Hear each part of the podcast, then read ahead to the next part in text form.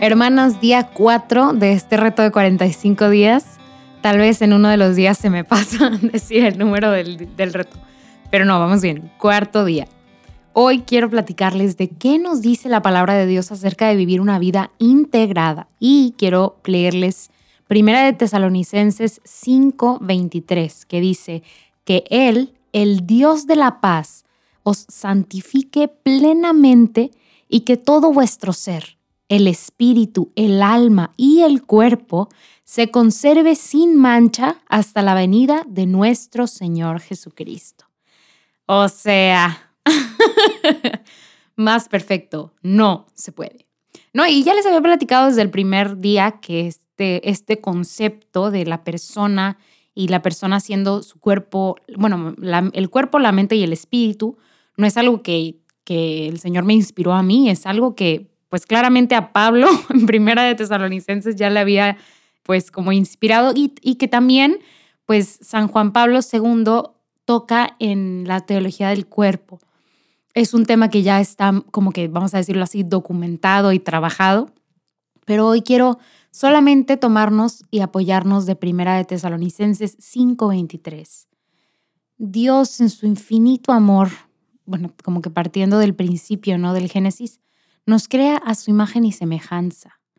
Y regresando otra vez a Tesalonicenses, pues el Señor nos ama, nos ama y aquí, aquí Pablo dice como tan, de manera tan hermosa, o sea, que el Dios de la paz, el Dios de, y, recordemos, no paz como ausencia de conflicto, sino como el Dios de la paz, el Dios de aquello que trae certeza a nuestro corazón, que mantiene viva la esperanza, ese Dios de esa paz, os santifique plenamente, los acerque más cada vez a su corazón de manera plena. Acuérdense que santidad tiene diferentes significados, pero uno de esos significados es estar cerca de Dios. Entonces, que ese Dios de la paz los santifique plenamente, los lleve y los acerque cada vez más a Él y que todo vuestro ser. Y entonces se toma el tiempo de decirnos, el espíritu, el alma y el cuerpo se conserve sin mancha hasta la venida de nuestro Señor Jesucristo. Y es que les digo que a veces nos enfocamos mucho en una parte y no es tanto porque nosotros nos querramos enfocar en una parte, como es el cuerpo, físicamente, su corporalidad nada más, o la mente, como que a veces también nuestra cultura, nuestra historia nos lleva a pensar que solo somos, pues tal vez nuestro cuerpo, o que solo somos nuestra mente y que nuestro cuerpo es un receptáculo extraño, distinto a nosotras. Pero no es cierto, no es cierto. Descubramos la verdad, descubramos a Cristo en su palabra. Y entonces reconozcamos que somos esta unidad de espíritu, alma y cuerpo.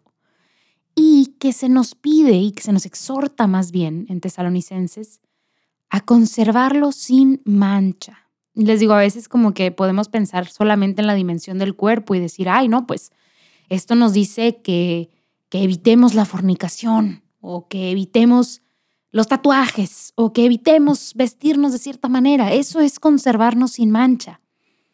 Y creo, creo yo que estaríamos limitando mucho a la palabra y estaríamos tal vez tomándola algo de manera textual y no es así. Hay que exprimirla un poquito más, ¿no? Y ver qué dice la iglesia. Y aquí les digo, no tomemos solamente a nuestro cuerpo, recordemos que se nos exhorta a conservarnos sin mancha a todas nosotras, a todo vuestro ser. Y entonces saber que se nos está invitando a conservar sin mancha nuestro espíritu, nuestra mente y nuestro cuerpo, que claramente hay que conservar nuestro cuerpo como el templo que es, como el sagrario que es, cada vez que comulgamos el sagrario que es, y nuestra mente como el espacio para el Espíritu Santo que es, y nuestra alma como el espacio para recibir a Dios que es, o sea, como los tan hermosos espacios que el Señor ha designado para que formen parte de quienes somos. Tan importante que es seguir esta exhortación que nos hace Pablo de conservarnos sin mancha, pero también de entender que no solamente es uno, que es todo nuestro ser. Les digo, estos, estos primeros días de, para conocer el reto es profundizar un poquito cada vez más en esta verdad para después arrancar con la parte más práctica. Entonces, nuestro reto, tarea del día de hoy va a ser Primera de Tesalonicenses 5:23, vas a abrir tu Biblia y vas a subrayar este pequeño versículo de la Biblia y lo vas a meditar, ¿ok? Igual, si quieres, ponte un timer, un minuto y medita, cierra tus ojos y pídele al Señor que te dé luz, que te, que te dé un mensaje especialmente solo a ti en la línea de esta lectura. Primera de Tesalonicenses 5:23. Nos vemos mañana. Bye bye.